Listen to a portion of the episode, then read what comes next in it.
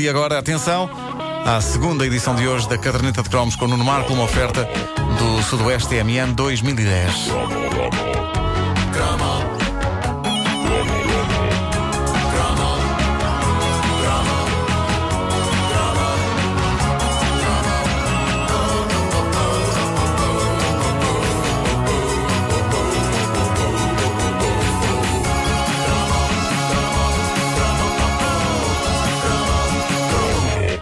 Jogos clássicos mais fascinantes da boa velha Majora era sem dúvida o Paga e Cala. Hã? Paga e Cala. A melhor maneira de definir este jogo, parte integrante do imaginário de muita, muita criança, pelos vistos vocês não. Vocês, ah, vocês não, ah, eu jogo Monopólio. Eu, em termos de jogos com dinheiro, é o, mono, é o Monopólio. Não, descreve Que lá, voz é essa? O- é a voz não do arrogante, é a voz da pessoa arrogante que joga o Monopólio em vez do Paga e Cala. Ora bem, O voz do arrogante é a voz de um ator do início a do século XX. É, é. É a voz da pessoa que joga o Monopólio e fala assim. É, A voz que há uns anos ouvi cantar gregoriano. Ah, pois, pois é. pois é. É um bocado voz de canto gregoriano. Bom. ehm, Ora bem, o Paga e Cala é, é como que uma Mas era jogo de tabuleiro? Um jogo de tabuleiro, sim, sim, sim. Parece-me uma Ah, brincadeira de liceu. Paga e cala. Era um jogo de tabuleiro, era uma espécie de versão castiça e realista do Monopólio. Ou seja, tal como o Monopólio, as operações do Paga e Cala envolviam dinheiro e havia notas e tudo. Só que no Monopólio eh, vivemos num mundo de fantasia onde podemos comprar zonas inteiras de Lisboa, montar hotéis e lixar os nossos amigos que por lá passem. Já o Paga e Cala, como o próprio nome indica, era um simulador. Basicamente da vida. A vida é entendida como uma coisa tramada em que há quase sempre dinheiro a voar-nos das algibeiras por razões muito mais pequeninas do que a luta pelo domínio de cidades inteiras. Não, o Paga e Cala representava a vidinha, naquela que me parece ter sido a primeira vez que a vidinha, com tudo o que de menos glamouroso ela tem, chegava à indústria dos jogos e brinquedos. O Paga e Cala Falava de pagamento de impostos, de idas ao posto médico, de certificados de poupança, de avarias no carro e do ordenado a ficar cada vez mais magro à medida que o mês ia avançando.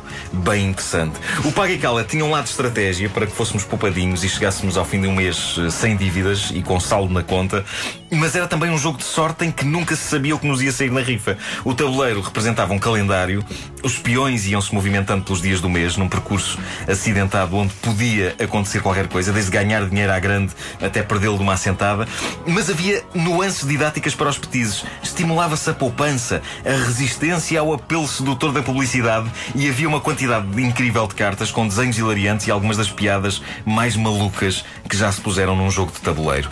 Eu encontrei na internet as eh, fotografias de algumas das cartas do Paga e Cala e foi nostálgico reencontrar aqueles bonecos e aquela estética. Eu nunca tive o Paga e Cala, joguei várias vezes em casa de amigos e era daqueles jogos que parecia que toda a gente tinha, exceto eu. E o mais incrível é que, apesar do jogo ser maravilhoso, era daqueles que eu não fazia questão de ter.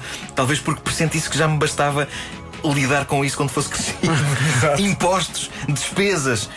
Não vamos começar já por causa de um jogo a entrar em stress com estes assuntos, não é? Uma das cartas de publicidade mostra o desenho de um barril e nela pode ler-se a piela elegante. Temos as melhores soluções para os grandes pifões. Ei, é para candidato. Não seja de meias medidas, beba pela medida grande. Cá está.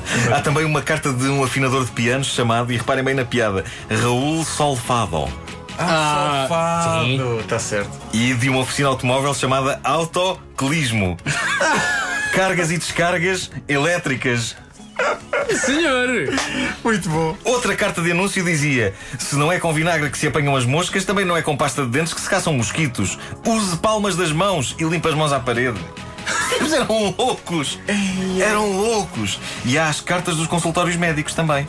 Que a pessoa depois ia às, ia às consultas, também tem fi- finas pérolas. Numa delas é, é- é- vem a publicidade ao consultório do Dr. Lento com Pressas. Perceberam? Lento com pressas. Mostra o doutor a agarrar por um paciente pelo pescoço, ao ponto do, do paciente estar roxo, e inclui a quadra: Por ter falado demais, você está muito pior, e já devia saber que o calado é o melhor. E havia a carta do doutor RH negativo.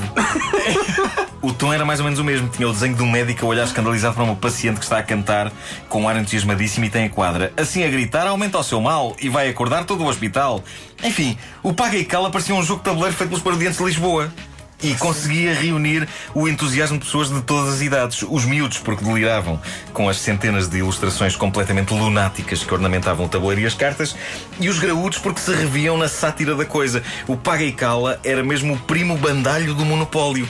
E isso notava-se na linguagem. Na casa central do tabuleiro podia ler-se: O jogador que faça seis pontos com o dado levanta a massa toda. o monopólio não falava assim, não é?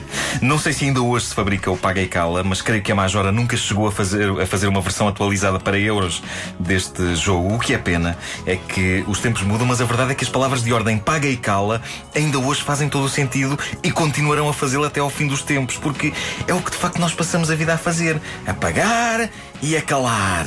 A pagar e a calar. Por acaso uma pessoa pode pagar mais barafusta. Não, hoje seria paga e não bufa.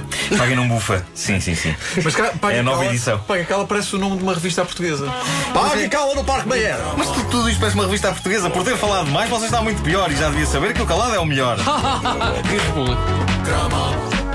A caderneta de cromos disponível em podcast no nosso site, numa oferta do Sudoeste TMN 2010. Bom dia, faltam 3 minutos só para chegarmos às 10 da manhã. Mais cromos amanhã. E há Nelly Furtado já a seguir com Say It Right.